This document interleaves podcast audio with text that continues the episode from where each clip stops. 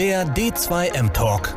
Gespräche zum Wandel der Kommunikation mit Thorsten Ising und Björn Negelmann. Der D2M Talk. Jeden Dienstag von 15.30 Uhr bis 16.15 Uhr. Hallo, ich darf euch alle ganz herzlich begrüßen hier zu einem weiteren D2M Talk am Dienstagnachmittag. Mein Name ist Björn Negemann von Congress Media und ich darf mich äh, normalerweise an dieser Stelle auf jeden Fall immer mit meinem, meistens zumindest mit meinem Co-Moderator unterhalten und einem Gast. Heute ist leider unsere Gesprächspartnerin ausge fallen kurzfristig, aber mein Co-Moderator, der Thorsten Ising, ist ja auch noch da und er ist Experte für Social Media Marketing und Content-Strategien. Von daher werde ich mich einfach mit ihm unterhalten und äh, wir bleiben beim Thema, worüber wir heute sprechen wollten, nämlich über die Bedeutung des Editorial Designs. Das ist unser Thema heute, äh, gleich nach dem kurzen Einspieler.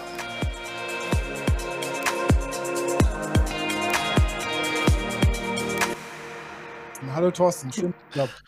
Hallo Björn. Ja, ähm, sorry, ich bin auch sehr kurz reingesprungen. Ich war bis pünktlich 15.30 Uhr noch im Auto. Deswegen sorry. Und ich bin ein wenig angeschlagen. Mein Heuschnupfen ist da. Passend mit der Sonne ist ja. die Nase dicht. Ja. Tut mir leid, ich äh, leide nicht darunter, aber meine Kinder zum Teil auch und äh, es ist jedes Jahr das gleiche Problem. Ja, wir wollen heute ein bisschen über das Thema äh, war unser Thema, großes Thema Editorial Design, äh, Aufmachung von Inhalten. Äh, das, äh, darüber wollten wir sprechen. Unsere Gesprächspartnerin ist leider uns ausgefallen, aber dachte mir, wir können trotzdem wieder darüber sprechen. Schließlich hast du ja auch Ahnung, oder? So ein bisschen. Also ob das unbedingt auf das Thema Editorial Design, also wir nennen das bei uns im, im Online ja auch oft Content Design, wo es nicht unbedingt auf äh, Farbgestaltung und Co., sondern die Anordnung von bestimmten Elementen und sowas geht. Also darüber können wir natürlich reden. Klar.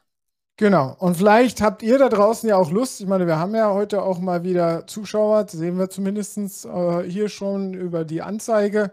Vielleicht habt ihr Lust mitzusprechen, dann funkt einfach rein in den Kommentaren. Äh, wenn ihr sogar hier reinkommen wollt, hebt die Hand, dann kriegt ihr kurz einen Link irgendwie. Äh, irgendwie werden wir schon ad hoc hinkriegen. Ja, Content Design. Ähm, mach du doch mal dein Auftragsstatement. Also ich finde ja tatsächlich Design an vielen Stellen immens wichtig. Ähm, was, was so Aussehen und sowas angeht, habe ich aber tatsächlich überhaupt gar kein Feeling für. Ich bin eine echte Designwurst, wenn man das so bezeichnen würde. Ähm, was aber die Strukturierung, also das Aufbauen von bestimmten Elementen angeht oder von bestimmten Content-Elementen, bin ich ein großer Fan davon, dass es zumindest erkennbar aus einem Guss kommt. Ist egal, ob wir in den unterschiedlichen Social Media aktiv sind, in den unterschiedlichen Print, vielleicht crossmedial. Also man sollte erkennen, dass der Aufbau einer bestimmten Struktur folgt. Und ähm, ich glaube sogar, dass es da auch ja, Erfolgsparameter gibt. Ich selber habe sie noch nicht so richtig gefunden. Wir könnten da durchaus davon ausgehen, dass man es vielleicht an bestimmten ähm, Dingen ableiten kann, vielleicht erfolgreichen Magazinen, erfolgreichen Internetseiten, vielleicht aber auch erfolgreichen Posts. Aber tatsächlich schieße ich da sehr oft ins Blaue. Es ist ja mal die Struktur, ja, äh, und dann ist es ja die Frage, wie lang äh, sind Texte überhaupt, die wir erfassen ja. können online? Ähm, also wenn wir jetzt insbesondere halt über digitale Medien sprechen, also über ein Social Media Posting, da haben wir natürlich auch noch so äh, die Herausforderung, dass es ja eigentlich sichtbar sein soll. Äh, im Stream und nicht irgendwie weggeklappt oder der halbe Text sogar weggeklappt äh, sein sollte. Äh, auf der Webseite muss es irgendwie schnell erfassbar sein. Wir streiten uns da intern bei Congress Media auch immer jedes Mal drüber, wie viel, äh, wie viel Wörter, Zeichen sind schon zu viel für einen Paragraphen, die man eigentlich gar nicht mehr überfliegt, wo dann eigentlich Lore Ipsum Text stehen könnte, weil es sowieso keiner liest. Ja, eine verdammt gute Frage. Persönlich bin ich der Überzeugung, Menschen lesen exakt so viel, wie sie brauchen, ja, um zu entscheiden, ob sie auf mehr klicken oder eben nicht.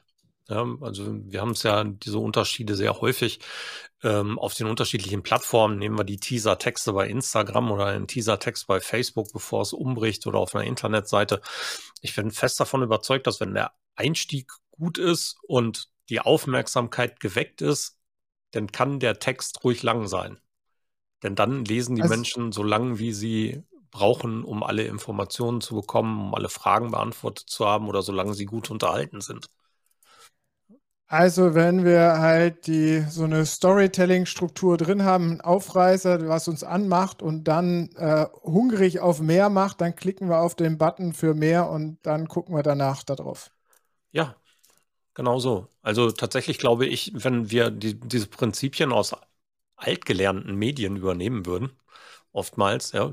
Eine gute Überschrift, ein gutes Bild, da lenkt die Menschen vielleicht auf den Teaser-Text. Ein guter Teaser-Text leitet in den Artikel über und wenn es auf dem Mantel ist ähm, und das Interesse geweckt ist, blättern die Menschen weiter und schauen sich eben auch den längeren Artikel dazu an. Und auf einer Internetseite oder in Social Media sehe ich das genauso. Ja, wenn das Bild und der Einstiegstext Lust genug gemacht haben, dass die Menschen lesen wollen, dann lesen sie schauen Sie sich das Meer oder den Inhalt hinter dem Meer an. Ob die dann 18.000 Wortartikel lesen, ähm, kommt mit Sicherheit auf den Inhalt an und wie es produziert, aufgearbeitet und strukturiert ist. Aber wenn das Interesse da ist und es einen, einen fachlichen Mehrwert oder überhaupt einen Mehrwert für die Menschen hat, für die Konsumierenden hat, dann lesen sie auch weiter. Und wenn natürlich die Gelegenheit dazu passt. Ne? Also wenn ich sie im richtigen Moment erwische, wenn es das, das richtige Endgerät ist. Das knüpft ja so ein bisschen an unser Gespräch vom letzten, von der letzten Woche an, ne? dass wir letztendlich so einen roten Faden haben müssen, äh, wo wir sozusagen von dem ersten Wort bis zum äh, ja, äh, Funnel-Formular, was wir dann irgendwann haben wollen, äh, sozusagen den Leser durch und die Leserin durchführen, oder nicht? Ja, aber das finde ich auch nicht wirklich als neue Erkenntnis. Erkenntnis also, nicht, aber schwierig ist es ja umzusetzen äh, bis ja, ins auf letzte jeden Fall. Detail. Ja, natürlich. Also das sollte einer Strategie folgen, aber das ist auch das, was wir im. Strategie im ist immer irgendwie immer gleich dieses große Hammerwort. Strategie muss es haben. Äh, letztendlich muss es ja nachher umsetzen können.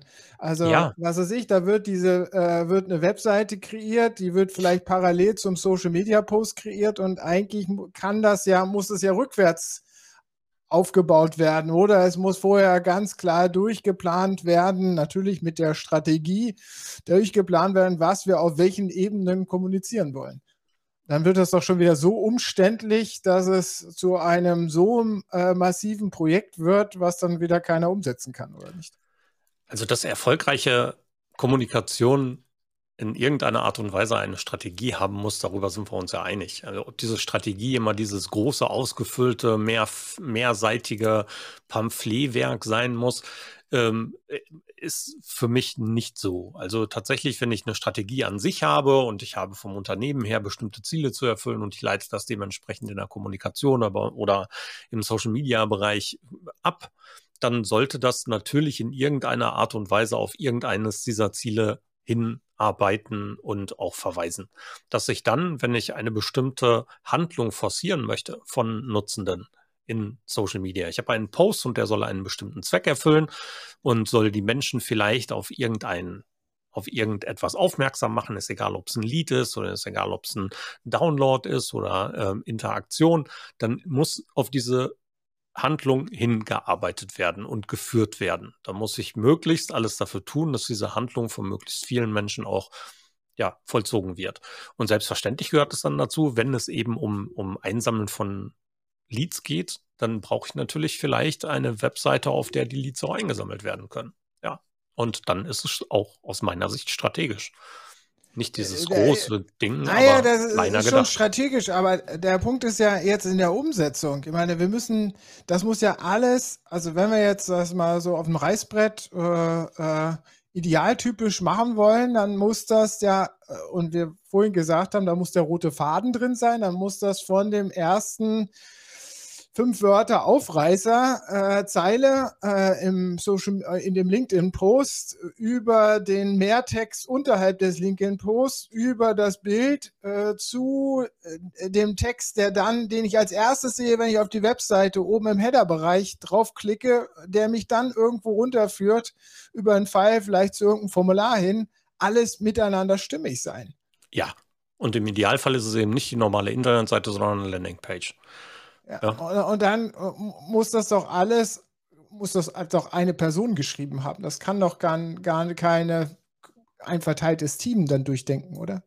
Doch, warum denn nicht? Also ich glaube schon, dass ähm, gewisse Stilmuster auch im Text und äh, solchen Dingen über ein Team verteilt werden können. Und ich glaube auch, dass sich diese Strategie auf mehrere Schulter verteilen lässt. Also ich ich weiche gern davon ab, das alles in einer Person festhalten zu wollen, weil wir sind alle nicht unbedingt Designer, wir sind alle nicht unbedingt die Performance-Marketer, wir sind ähm, vielleicht gute Texter, vielleicht sind wir aber eben nicht die guten Texter für ähm, ganz bestimmte Plattformen, vielleicht können wir das besser für ein PDF-Dokument oder für eine Landingpage als für einen kurzen, knackigen Teaser-Text auf Facebook. Ja. Und deswegen, ja, perfekt, wenn wir es verteilen können. Und im Idealfall arbeiten wir in einem sehr kompetenten Team, die das machen können.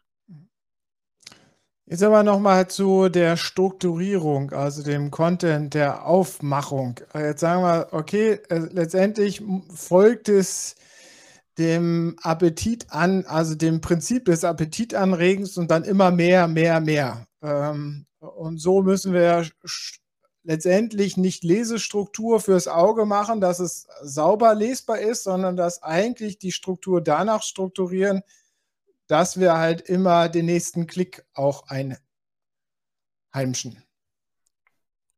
Ja, im Idealfall wäre das schön. Lass uns das noch am Beispiel, keine Ahnung, wir können das am Beispiel vom, vom D2M Summit ja ruhig mal durchdeklinieren. Ah ja, ja? Da decken wir ja gleich unsere ganzen Schwachstellen auf. Ja, ist doch super. Können wir ja daran lernen. Ja, also wenn, wenn wir die Konferenz nehmen, die Ende des Monats ist, eure Konferenz, wo ich äh, dankenswerterweise ja wieder ein bisschen mitmachen darf, und ähm, wir im Moment schon sehen, dass da draußen Werbung passiert, dann muss die Werbung oder die Beiträge, die jetzt schon platziert werden in den sozialen Medien, aus meiner Meinung heraus, schon so aufgebaut werden, dass sie Lust machen, eben vielleicht das ganze Programm anzuklicken. Ja, der nächste Schritt wäre, wenn die Menschen das Programm angeschaut werden, dass sie so viel Lust haben, dass sie wiederum die Anmeldung ausfüllen, um als Gast dabei zu sein. Das ist Variante A. Die Variante B könnte sein, wir müssen da draußen möglicherweise über Social Media und Co. oder über E-Mails ähm, den Menschen Lust machen, dass sie in ihrem Unternehmen sich damit beschäftigen, Partner zu werden. Das ist immer ein ganz anderer Handlungsstrang. Das müsste also auch einen ganz anderen Handlungsweg haben, auch auf der Seite. Ja. ja, und ich glaube, das muss nicht aus einer Hand kommen, sondern es muss nur gemeinsam an dem roten Faden entlang gearbeitet werden, damit das richtige Ziel erfüllt werden kann. Aber hauptsächlich ist auch da sozusagen die inhaltliche Themenführung. Wie viel, äh, wie viel Erfolgsbedeutung oder wie viel Bedeutung für den Erfolg oder Gewicht für den Erfolg hat dabei die Strukturierung? Wenn wir jetzt immer wieder sagen, letztendlich muss der Inhalt mich anmachen. Und am Ende des Tages ist es egal, ähm, wie viel Text dahinter noch kommt und wie der strukturiert ist. Nee, ganz im Gegenteil. Also die Struktur ist immens wichtig. Wenn ich mir jetzt vorstelle, dass ich einen Fachartikel lese, der einfach nur zusammenhanglos, ohne, ohne äh, Leerzeichen, ohne Zwischenüberschriften und so weiter gestaltet ist, das ist natürlich deutlich schwieriger zu lesen, als wenn ich einen strukturierten Text habe. Und wir sind ja alle so, dass wir, wenn wir einen Text haben oder ein, überhaupt ein Content-Element, ein Content-Piece haben, wir das unterbewusst einmal kurz durchscannen und sagen, okay, hier steht die Information, die Information, das könnte das sein und in der Zwischenüberschrift steht auch was Interessantes, dann springe ich sofort dahin. Ja, und wenn wir diese Struktur für uns nicht haben, dann ist es ja viel schwieriger für uns, das Gesamtwerk zu konsumieren. Dementsprechend früher steigen wir unter Umständen aus und dementsprechend später beziehungsweise unmöglich wird es, diesen Menschen zu einer Handlung zu bewegen, weil sie eben schon weg sind. Ja, und wenn wir also eine gute Struktur einbauen, dann hilft uns das garantiert und das garantiert auch erfolgsversprechender, als wenn wir keine gute Struktur haben sehe ich ein bei lang, langen Texten, langen Inhalten, die wir erfassen müssen. Aber wenn wir jetzt irgendwie so ein klassisches Posting auf LinkedIn oder Facebook sehen, wo wir sowieso äh, nur eine Zeile haben, äh, äh, erstmal sowieso eigentlich nur eine Zeile, ein bis zwei Zeilen, äh, 300, 500 Zeichen maximal schreiben können, weil danach äh, wird es sowieso ausgeblendet von LinkedIn oder Facebook ähm, da ist doch nicht mehr viel Struktur zu machen, oder? Ich finde schon. Also ich finde schon, dass wir in der Lage sind, zum Beispiel mit solchen Kleinigkeiten zu arbeiten, die uns die Plattform auch zur Verfügung stellen, beziehungsweise vergessen haben rauszunehmen oder mit Absicht drin lassen, keine Ahnung. Ähm, deswegen findet man eben auch gerade in Facebook-Posts zum Beispiel häufig Sonderzeichen ja, am Anfang oder man findet ein, eine Linie, eine Reihe geschrieben und dann findet man einen Absatz, nicht nur einfach ein Leerzeichen oder ein Return gemacht, sondern tatsächlich eine Leerzeile. Das symbolisiert ja sowas wie eine Struktur, eine Überschrift, eine Headline. Und wenn ich das Ganze zusätzlich mit Sonderzeichen auflade oder mit Emojis, dann ist das noch mehr Struktur, für, auch wenn es vielleicht dem einen oder anderen nicht direkt auffällt. Aber unterbewusst ist das eine Strukturierung. Und bei LinkedIn-Posts, ja, was meinst du, warum so viele mittlerweile mit so vielen Emojis und Haken und Fingerchen nach rechts und so weiter auf bestimmte Elemente hinweisen und damit dem Ganzen zusätzliche Struktur geben, weil zum Beispiel keine normalen Bullets möglich sind, also dass ich Listensymboliken habe oder so, ne? Und das machen die Menschen ja mit Absicht. Und das machen die Menschen auch, weil es natürlich eher konsumiert wird vielleicht unabsichtlich, ich weiß es nicht. Ich habe noch keine Studie dazu gelesen, ob das auf LinkedIn tatsächlich zu mehr Erfolg führt. Aber strukturell würde ich das de facto analysieren. Aber wenn dann da sechs, also jüngst nehme ich immer wieder wahr, dass dann halt irgendwie nicht nur drei Bullet-Strichpunkte da stehen, sondern dann fünf, sechs. Ich meine, dann wird es auch für mich nicht mehr wirklich schnell erfassbar und ermüdend, oder nicht? Ja, also tatsächlich für mich persönlich auch. Also ich bin von solchen Beiträgen eher genervt als angetan, ähm, weil sie oftmals eben auch so ja, versuchen, mehr Inhalt und mehr Mehrwert rüberzubringen, als eigentlich tatsächlich vorhanden ist. Ja, man bläst die Artikel damit auf. Also finde ich, finde ich sehr, sehr bedenklich, die Entwicklung. Aber auf der anderen Seite Struktur gibt es an vielen, vielen Teilen aus meiner Sicht schon, ja. Also ich verstehe, verstehe durchaus, warum die das machen. Ja, ich verstehe auch, ich würde das zwischendurch auch ganz gern mal machen. Bei LinkedIn wirkt es für mich aber eher überladen und ich käme mir besser vor, wenn die Menschen mit den Instrumenten arbeiten, die sie zur Verfügung haben, nämlich diese langen Artikel, dort hätten sie die Möglichkeit auf Struktur und Einbindung von, von Bildern und Co. Verstehe aber auch, dass es wahrscheinlich wesentlich schwieriger ist, für die Menschen solche Artikel dann wiederum aufzubauen und hier eine Also du meinst die richtigen LinkedIn-Artikel, also Artikel. nicht den Post. Genau, nicht den Beitrag an sich, sondern den richtigen Artikel, wo ich mit Hilfe von, von Formatierung. Aber dafür muss ich ja auch erstmal wieder noch einen Post absetzen, um dorthin zu führen. Ja, ist ja nicht schlimm. Beziehungsweise äh, ich kann den Artikel ja auch dazu nutzen. Der wird ja zum Teil eben auch ausgespielt und geteasert. Für ein Unternehmen, was dann da aber noch nichts wirklich äh, verkaufen kann oder äh, sondern eigentlich noch eine Webseite hat, auf die es erst führen will, wird der Weg dann schon ziemlich umständlich. Ja, der Weg ist an sich umständlich. Ne? Also tatsächlich, wenn, wenn ich immer nur das Ziel habe, dass die Menschen auf meiner Internetseite landen, dann ist ähm, LinkedIn ja auch ein, ein umständlicher Weg ähm, weil ich da ja erstmal mein Publikum aufbauen muss, erstmal zusehen muss, dass Menschen mich überhaupt sehen und lesen und dann überhaupt überzeugen, dass sie vielleicht Links, die ich gepostet habe, auch, ähm, dass sie den Links auch folgen. Und dann müssen meine Beiträge eben auch echt gut sein. Ja? Und vieles von LinkedIn spielt aber weiterhin in der LinkedIn-Welt. Vielleicht sollte ich meine Handlungsstränge dahingehend dann optimieren. Und ähm, das ist eben wieder dieser Teil, den ich unter Strategie versetzen würde und verorten würde.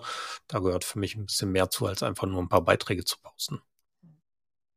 Würdest du sagen, dass in der Online-Welt Strukturi äh, äh, Textstrukturierung oder auch das richtige Content-Design sogar schwieriger ist als in der Printwelt?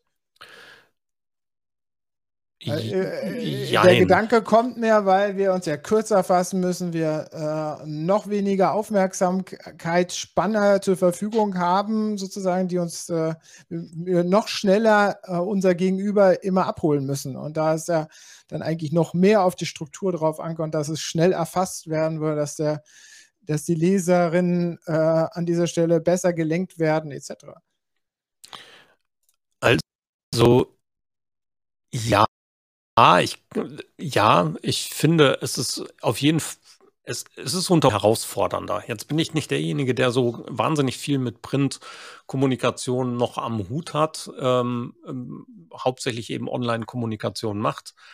Wenn ich mir die Vielfältigkeit der unterschiedlichen Plattformen, Wege, Möglichkeiten etc. anschaue, wir gleichzeitig dabei berücksichtigen müssen, dass wir viel individueller und in viel kleinteiligeren, dynamischen Gruppen kommunizieren und diese wiederum dann auch unterschiedliche Anspruchspunkte äh, auch innerhalb der Struktur haben, würde ich sagen, ja, es ist auf jeden Fall, es ist für mich herausfordernder und es könnte schwieriger sein, ja, als Print. Weil wir da ja ein fertiges Werk bauen, was für, für mehr Menschen eine Gültigkeit hat, als vielleicht zum ja, Beispiel eine E-Mail. Wir müssen alles viel kürzer fassen. Also ja, der ne, Text muss kürzer sein, weil wir können warum? nicht irgendwie einen Paragraph mit drei Sätzen äh, spielen, weil äh, mal eine schöne Einleitung schreiben etc. Ja, weil ähm, äh, die, die, die, Aufmerksamkeit schon wieder weggesprungen ist zum nächsten Post. Ja, aber nur in dem, aber nur in dem, in dem ersten Teil, der die Aufmerksamkeit erzeugen muss. Also, und der in dem aufmerksamkeitserherrschenden Teil, da sehe ich es nicht schwieriger als im Print oder in anderen Bereichen auch. Wir müssen die Leute ganz fix fangen. Wenn die nicht ganz fix an uns hängen, egal ob im Radiospot oder im Fernsehspot, egal ob in der Zeitung, im Magazin oder im Internet, wenn sie nicht sofort reagieren und nicht sofort irgendwie im Hinterkopf Interesse verspüren, dann sind sie eh weg. Ja, und danach können wir auch wieder länger werden. Wir brauchen ja erstmal das Interesse. Und wenn wir dann länger sind, muss es aber trotzdem einfach zu rezipieren, also wahrzunehmen ist. Und deswegen brauchen wir da dann wieder Struktur. Wie viel, wie genau. viel, wie viel Struktur oder wie viel Gimmicks, das sprachst du ja vorhin schon von den Emoticons und so weiter, äh, wie viel ist denn dann da nachher zu viel? Also äh, wir hatten jetzt vorhin Bullet Points, äh, wo ich gesagt hatte ja schon irgendwie, äh, da gab es ja auch immer so eine Regel, 5 plus 5 äh, plus minus 2 äh, Strichpunkte kann man eigentlich nur erfassen. das ist ja so eine typische Regel. Ähm, aber neben den, neben den Emoticons, die nur als, als Strichpunkt Ersatz benutzt werden, tauchen ja noch tausend andere Emoticons im Text dann hier und da noch auf. Also das erschlägt mich ja oft. Genau. Also ich kenne keine Studie. Ich würde immer sagen, lieber weniger als mehr. Das Ganze zu viel hat für mich sehr oft einen albernen Touch. Und ähm, es kommt natürlich auch darauf an, was da eingesetzt wird. Also wenn man immer nur mit diesem nach rechts zeigenden oder links zeigenden Finger arbeitet, dann finde ich das noch ganz okay. Oder wenn man ähm, eben punktuell solche Dinge einsetzt für mal einen, einen Briefumschlag für den Kontakt oder so oder hier und da mal einen Telefonhörer, alles prima. Aber dieses über fast schon inflationäre Verwenden von Emojis in manchen Beiträgen, das mindert in meinem, in meiner Wahrnehmung durchaus das Thema Seriosität. Ja, also mir kommen dann diese Beiträge sehr häufig vor, als wären, wenn die gar nicht für mich gemacht werden, sondern als ob ich jetzt am besten ausdrucke und mal eben im Kindergarten vorbeigucken muss, damit die mir das übersetzen. Ja. Das finde ich, finde ich zu viel. Also gemäßigt einsetzen, wenn wir unsere Social Media Manager Kurse halten, ähm, dann ähm, verweise ich häufig darauf, dass man sie eben sinnstiftend einsetzen soll, dort, wo sie ergänzen oder den Text ergänzen und eine gute Wahrnehmung des Textes vielleicht ähm, nochmal zusätzlich unterstützen, wo sie auf bestimmte Punkte hinweisen, wo sie ähm, vielleicht auch mal warnen, aber tatsächlich eben so punktuell, dass sie auch erkannt werden und sie das darauf folgende Textelement hervorheben. Mhm. Ja, das ist, ähm, ich glaube nicht, dass es da so eine Faustformel von drei bis fünf pro Freitag oder sowas gibt. Ne? Sie müssen halt sinnstiftend sein. Und das gilt für mich für alle Elemente. Ich meine, ein anderes Strukturelement oder eine andere Sache sind Hashtags. Ja, ähm, die haben ja nochmal so, ein, so eine ähnliche Sache.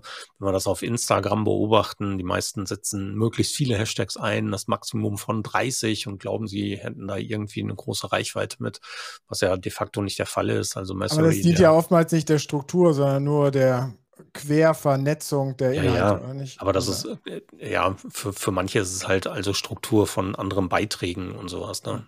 Und ähm, es strukturiert den Beitrag ja trotzdem in irgendeiner Form. Oder es hat zumindest etwas mit dem Beitrag zu tun, der gesendet wird und ist auch ein Stück des Designs. Und ähm, der, der Instagram-CEO hat ja letztens mal in einer seiner Stories auf die Frage verraten, ähm, auf die Frage, ob äh, Hashtags einen Impact auf die Reichweite haben, äh, irgendwann gesagt, nicht wirklich. Also kann man sich das Ganze auch sparen. Ja, mal zu, zu, zu Langtexten, also auf eigenen Blogs, auf, den, auf LinkedIn-Artikeln etc. Ja. Haben wir vorhin schon gesagt, muss Struktur rein, weil sonst können ja. wir es, äh, weil sonst ermüden wir. Wie viel Struktur muss rein? Ähm, wie, wie viel für dich gefühlstechnisch, äh, rein persönlich, ähm, ab wann ermüdet dein Auge beim Paragraphen? Nach vier, fünf, sechs Sätzen? Das sollte ich mal beobachten. Also, also ich, ich, für mich sage ja immer maximal drei Sätze. Also viel kürzer als jetzt früher in irgendwelchen Printgeschichten. Äh, da kann ich mehr Sätze, in der Zeitung lese ich auch mehr Sätze in einem Paragraphen, aber online für mich persönlich eigentlich maximal drei Sätze. Und das ist halte ich auch immer, versuche ich auch immer in meinen Blogbeiträgen so zu. Also für mich kommt das wirklich darauf an, wo und wie ich gerade lese. Ja, also wenn ich am Handy bin, dann fände ich es besser, wenn wir sehr kurze haben. Ja, kurze Sätze auf der einen Seite, aber auch nicht zu viele Sätze innerhalb eines Abschnitts. Ähm, wenn ich am Rechner lese oder am iPad lese, dann darf das ruhig ein bisschen länger sein. oder länger sein als auf dem Handy. Das ist also eine ganz, ganz für, für mich unterschiedliche Wahrnehmung auf der einen Seite, auf der anderen Seite aber auch der unterschiedliche Anspruch. Also ich lese auf dem Handy auch keine Artikel, die so wahnsinnig lang sind.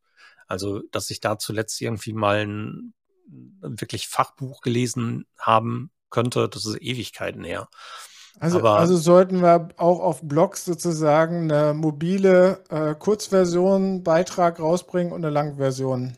Ich finde das sowieso auch auf einer normalen Webseite ein hervorragend. Also erstens diese, diese Strukturierung, dass ich sofort weiß, hier die Überschriften und hier gibt es die Kapitelmarken und sowas, finde ich super. Ich finde auch den Hinweis perfekt. Wie lange dauert das denn eigentlich, diesen Artikel zu lesen?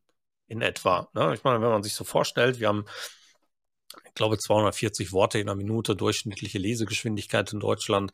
Ähm, wenn wir uns vorstellen, wir haben da irgendwie so ein 10.000 Wortartikel, das wäre schon eine ganze Weile, wenn dann oben drüber direkt steht, hier, Kollege, das dauert eine Viertelstunde, bis du den Artikel liest, durchgelesen hast, wenn du alles lesen möchtest, dann kann ich für mich immer noch entscheiden, mache ich das am Handy oder spare ich mir den auf, mache ich einen Bookmark oder ähm, hebe ich mir das für später auf. Und ähm, ich fände das schon cool, wenn ein Artikel wieder so aufgebaut wären wie früher, so eine Pressemitteilung. Ja, früher hatten wir immer diese Überschrift, dann hatten wir einen Teaser mit der kompletten Zusammenfassung, dann konnte ich mir ein Bild machen und dann unten hatte ich die komple hatte ich das komplett detaillierte. Und wenn wir sowas in die Webseite denken, dann würde ich das für so einen Blogbeitrag schon Hammer finden, wenn das wieder so wäre. Also die richtigen, die richtigen Lang-Content-Beiträge, äh, jetzt zum Beispiel äh, äh, bei Olaf Knopp äh, zum Beispiel so Erklärungsbeiträge Content Marketing, der baut ja oben dann auch nochmal so ein Inhaltsverzeichnis für den Artikel ein. Ja, habe ich auch, mache ich auch. Ja. ja also ich habe letztens so einen langen Artikel geschrieben über das Metaverse, beziehungsweise so wie ich im Moment den, den Ist-Status da sehe, nämlich noch gar nicht. Ähm, da habe ich auch diese Kapitelmarken reingebaut. Ja, und das geht heute so easy. Du hast ein Plugin vielleicht sogar bei deiner Software mit dabei, was dir automatisch nach deinen Einstellungen die Überschriften als, als Inhaltsverzeichnis setzt und du dann einfach von vornherein die Struktur sehen kannst, aber gleichermaßen auch so etwas wie eine Navigation hast. Ja, und du weißt, hey, wenn mich der Artikel Einführung nicht interessiert, dann springe ich halt zum Artikel 2. So wie wir früher bei Word das Inhaltsverzeichnis hatten, wo du sofort vorher erstmal sehen kannst, ja, da gibt es diese Kapitelmarken, da gibt es die Unterüberschriften, da gibt es die Unterkapitel, da klickst du direkt drauf und bist direkt dort. Ja, da, das ist schon sehr hilfreich für die Lesenden in jedem Fall. Gerade bei langen Artikeln. Jetzt haben wir ja letztens äh, mit der Andrea Hartmeier zum Beispiel oder auch in anderen Kontexten hier immer wieder besprochen, dass wir mehr, dass wir die Content das Kommunizieren nicht irgendwie bei diesem kleinen Spezialistenteam äh, halten wollen, sondern möglichst viele Kollegen äh, in unserem Unternehmen damit einbeziehen wollen, dass sie auf den Social, äh, auf den sozialen Netzwerken äh, Postings schreiben, dass sie auch im Corporate Blog Beiträge einliefern, etc. Wenn wir jetzt sagen, okay, hier musst du halt da diese inhaltlichen roten Leitfaden von deinem Posting bis runter in deinem Fachbeitrag. Du musst die Durchstrukturierung hast, das macht doch dann keiner mehr mit. Ja, kommt drauf an, wie verpflichtend ich das setze. Ne? Also persönlich bin ich ja ein großer Freund davon, Mitarbeitende mitzunehmen und denen einfach das Bestmögliche mitzugeben, was sie kriegen können, nämlich Know-how. Und wenn sie die Mehrwerte davon erkennen, dass sie gut, wenn sie gut strukturieren, und wenn es tatsächlich Ergebnisse erzielt, dann werden die das auch tun. Auf dem Blog kann ich auch sowas wie die Richtlinie setzen, dass es verpflichtend ist, das zu tun. Auf den eigenen Social Media Accounts natürlich nicht. Aber wenn ich da die Hilfestellung gebe und sage, hier, guck mal, wenn du es so machst, könnte es besser laufen. Oder wenn du es so machst, hat es vielleicht mehr Erfolg oder mehr Aufmerksamkeit oder mehr Reichweite oder es produziert mehr Handlungen dann werden die das schon tun, weil es ist ja nicht wirklich mehr Arbeit, wenn man es einmal gelernt hat. Naja, du musst schon ein bisschen strukturierter an den Inhalt auch rangehen. Ne? Also du musst dir klar von vornherein klar sein, was du da eigentlich schreiben willst. Ne? Also ja. das äh, muss man schon. Aber das solltest so du generell. ja, ja? Nicht jeder kann das aber von Haus aus, ne? Ja, aber nicht jeder muss es ja auch machen. Also tatsächlich diejenigen, die ein bisschen mehr machen wollen, als einfach nur aus dem Bauchgefühl heraus irgendetwas zu produzieren, werden sich zwangsläufig damit beschäftigen, wie sie es unter Umständen besser machen können. Hm. Und wenn wir als Unternehmen diesen Mitarbeitenden diese Hilfestellung geben und wenn wir schulen in dem Bereich, wenn wir das Know-how mit transferieren, dann wird das mit Sicherheit auch gerne umgesetzt. Ja, dann müssten wir vielleicht mal die ganzen Corporate Influencer-Experten fragen, mal mit Klaus oder mit Britta oder mit, mit Kerstin sprechen, ja, wie die ganzen Unternehmen das dann tatsächlich transferieren und wie es so ankommt. Also ich persönlich habe nur gute Erfahrungen damit gemacht. Auch in meinen Kundenprojekten, wenn wir Mitarbeitende schulen in diesem Bereich, dann ist das, das trifft auf große Resonanz. Ja, aber bei den Langtexten braucht es, da braucht es dann ja dann doch eventuell wieder den Spezialisten, der dann nochmal nacharbeitet, oder nicht?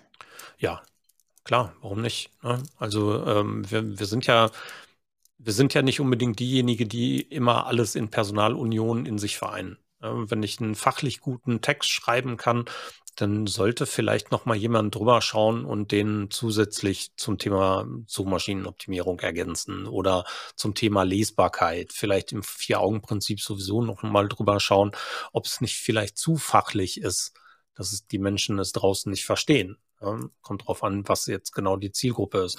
Und auf der anderen Seite könnte es eben auch dazu führen, dass sich nochmal jemand diesen Text oder dieses Stückchen Inhalt vornimmt, um das in Sachen Handlungsführung zu überarbeiten. Ähm, ich meine, das kennen wir auch aus dem Print oder aus anderen Bereichen. Es gibt Zeitungen, die lassen ihre Redakteure die Redaktionsartikel schreiben und andere schreiben die Headlines. Hm.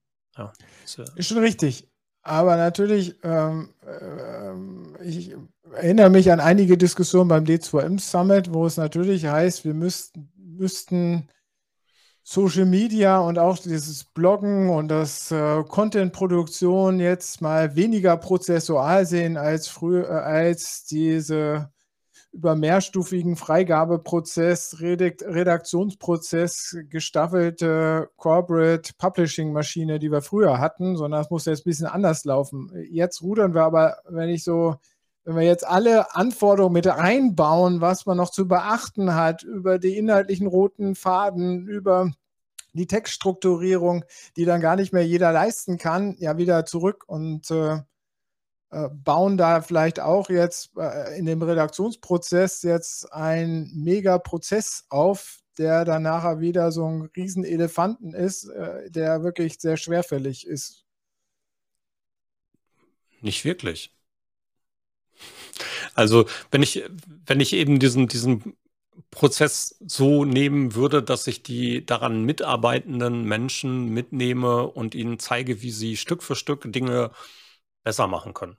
Und dabei aber die große Regel vergesse. Einfach nicht sage, hier, der Schritt muss so sein und ich überprüfe das im nächsten Schritt nochmal und so, sondern wenn ich einfach sage, hier, das ist das Know-how und wenn du lernst, besser zu fotografieren, haben wir bessere Fotos und können den Artikel besser damit anreichern. Ja, oder wir haben hier die Möglichkeiten, das Thema Schreiben nochmal nachhaltiger zu verbessern. Dann ist das, so, ist das echt cool. Dann werden die Mitarbeitenden das gerne mitnehmen und dann verbessern wir uns ein Stückchen. Und die Parameter für die Veröffentlichung haben wir ja sowieso. Ja, und wenn wir die Parameter haben und die Menschen bewegen sich da drin und machen mit und wir verbessern immer die Content-Produktion an den Mitarbeitenden ein Stückchen, dann ist uns damit viel geholfen. Und das sehe ich nicht als großen Elefanten. Das sehe ich auch nicht als diesen großen zusätzlichen Aufwand, den wir dann haben. Da ist auch keine, keine Erhöhung der Bürokratie im eigenen Unternehmen zusätzlich da. Ja, aber wir verbessern dann immer Schritt für Schritt. Und wenn wir den Menschen gleichzeitig noch sagen, wo die Stellschrauben sind, sodass sie lernen können, diese Stellschrauben selber zu beeinflussen, um besser zu werden, dann brauchen wir in der Zukunft noch weniger nacharbeiten. Ja, und Jetzt kommt ja. unser typisch, typischer Running Gag, aber der ostwestfälische Mittelstand, für den ist das doch einfach eine Nummer zu groß und der macht das dann nachher lieber gar nicht. Vielleicht, ja. Vielleicht ist das in vielen Fällen ein, ein Hemmschuh. Ja, deswegen geben viele Unternehmen solche Sachen ja auch gerne raus ja, und versuchen das dann extern zu regeln, was für Unternehmen eine gute Variante sein kann, aber nicht unbedingt sein muss. Ich aber auch nicht authentisch Freund. ist danach, ja. weil es dann ja, ja. noch weiter weg ist von der von einer Persönlichkeit, die dahinter steckt. Ich bin ein großer Freund davon, das im Unternehmen zu lassen. Und ich bin ein großer Freund davon, dass Unternehmen das aus sich heraus stemmen müssen und dafür diese Kompetenz eben unter Umständen anreichern müssen. Und das funktioniert auch. Ja? Also wenn der Mehrwert erkennbar ist, wenn der Ressourceneinsatz von vornherein ein wenig oder mehr oder weniger abzuschätzen ist, ja, wie lange wird es brauchen, um das zu tun?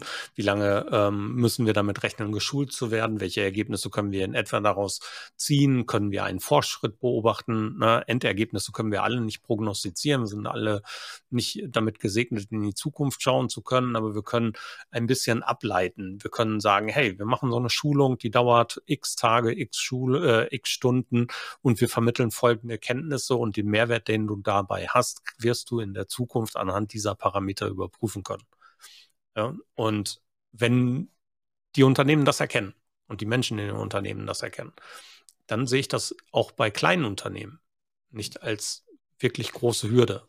Und der ostwestfälische Mittelstand ist da an dieser Stelle tatsächlich eher daran interessiert, diese Kompetenz im eigenen Unternehmen auch wirklich aufzubauen. Und von daher, ja, das ist leistbar. Haben wir alles diskutiert?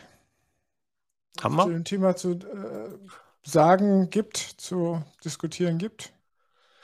Also, ich bin zufrieden. Ja. wir können ja noch ein bisschen plaudern über den D2M Summit. Der steht ja nun mal bald an und ich habe gesehen, das Programm ist schon fast fertig. Ja, also bis auf so ein paar kleine Lücken äh, ist der eigentlich gut gefüllt. Ja. Was erwartet uns denn?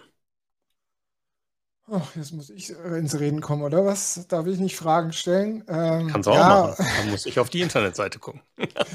Nein, wir haben äh, einiges an, an spannenden Beiträgen, also von Content-seitig, äh, von der EV 1871 über Zooplus, über Manage EWS, über die Finanzportal Sparkasse hin zu Gardena. Äh, war das Ach so, die Haspa habe ich auch noch vergessen. Äh, das sind so mal die Praxisbeispiele, die wir haben, die wir dabei haben. Äh, wir reden einmal mehr äh, über die Optimierung des Content-Marketing-Prozesses und natürlich auch über Social-Media-Marketing, innovative Ansätze, aber auch Thema Community-Management haben wir auch dabei. Da haben wir den Tom Klein vom Hessischen Rundfunk, der ist dabei, Ronald Zinke auch von gay.de, und die Isabel Schütz mal, äh, mal wieder, äh, die auch was Neues zu erzählen hat von der Allianz. Ähm, da haben wir so ein äh, nettes Community-Blog am, am ersten Tag. Ja, insgesamt geht es natürlich auch um das Thema, was wir hier ja auch über die letzten Wochen immer wieder diskutiert haben, im Kontext der Dauerkrisen, des Dauerkrisenmodus. Äh, ist natürlich so die Fragestellung, wie, ähm, wie müssen wir kommunizieren, auch inhaltlich. Äh, äh, die Haltungsfrage oder Haltungskommunikationsfrage, wie bauen wir das ein? Irgendwie, wie ähm, wie können wir das integrieren äh, in, unsere, in unsere Kommunikation und dann natürlich auch, wie können wir die Kommunikation irgendwie auf mehr Schultern verteilen. Ähm, äh, das, was wir auch schon äh, mit der Andrea so ein bisschen äh, diskutiert, auch das Thema Influencer, Corporate Influencer, aber auch CEO-Kommunikation. Aber eine spannende Studie, äh, die die Iris Heilmann vorstellt äh, zur CEO-Kommunikation am zweiten Tag genau. Viele spannende, unterschiedliche Aspekte über die zwei Tage. Tja, dann müssen wir das Datum natürlich auch noch nennen. Ne? 27. 28. April. Und genau. äh, wenn ich es im Newsletter richtig gelesen habe, bis zum 14. kann man sich noch kostenfrei als Gast anmelden. So ist es. Äh, genau. Wir haben jetzt ja. bis Ostern unser Oster-Special, wo man noch schnell mit aufspringen kann. Und äh, danach wird es kostenpflichtig. Genau. In meinem Newsletter habe ich es auch geschrieben. Also äh, ich hoffe, da wird eine schöne große Veranstaltung raus und wir werden mit einigen Menschen da arbeiten. Ich darf mitmoderieren an beiden Tagen. Auch da genau. freue ich mich drauf.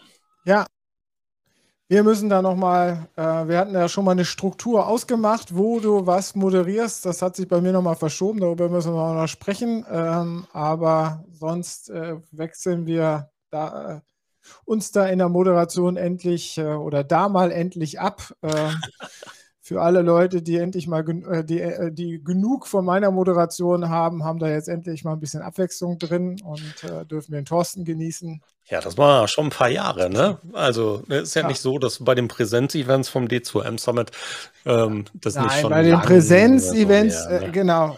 Wir haben ja jetzt online immer noch andere Themen und andere Events und äh, ja. Ich habe mal nachgeguckt. Also äh, wir hätten Zehnjähriges, glaube ich.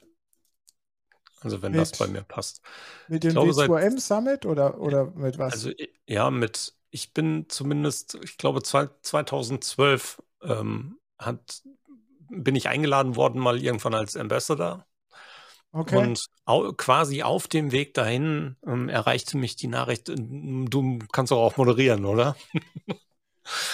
und dann durfte ich einspringen. War das erst auf dem D2M Summit und dann auf der CeBIT? Weil da hast du ja, ja. auch moderiert. Genau, ja. ne, das war erst auf dem Summit und dann war später CeBIT und Website und sowas. Also. Dann haben wir dich nicht mehr rausgelassen. Ja, ich bin so damit sehr zufrieden. Sehr okay. Schön. Ja, Viertel nach, wir haben es geschafft. Nächste ja, Woche geht es dann weiter mit der Variante 98. Genau. Nächste Woche haben wir ähm, kurz nochmal, jetzt äh, bin ich hier gerade, ich hätte es doch vorhin erst äh, nochmal nachgeschaut. Ach so, ja, die Katja Olich haben wir nächste Woche. Prima. Ja, 98. Und wir wollen nochmal über Content-Qualität äh, sprechen was definitiv ein spannendes Thema ist. Content-Qualität kann man nie drüber genug sprechen. Okay, Björn, ich wünsche was. Alles Gute wir für sind raus, Woche. Wir genau. sehen uns. Bye, bye. Vielen Dank äh, und vielen Dank, dass ihr uns zugeschaut habt da draußen. Bis nächste Woche. Tschüss.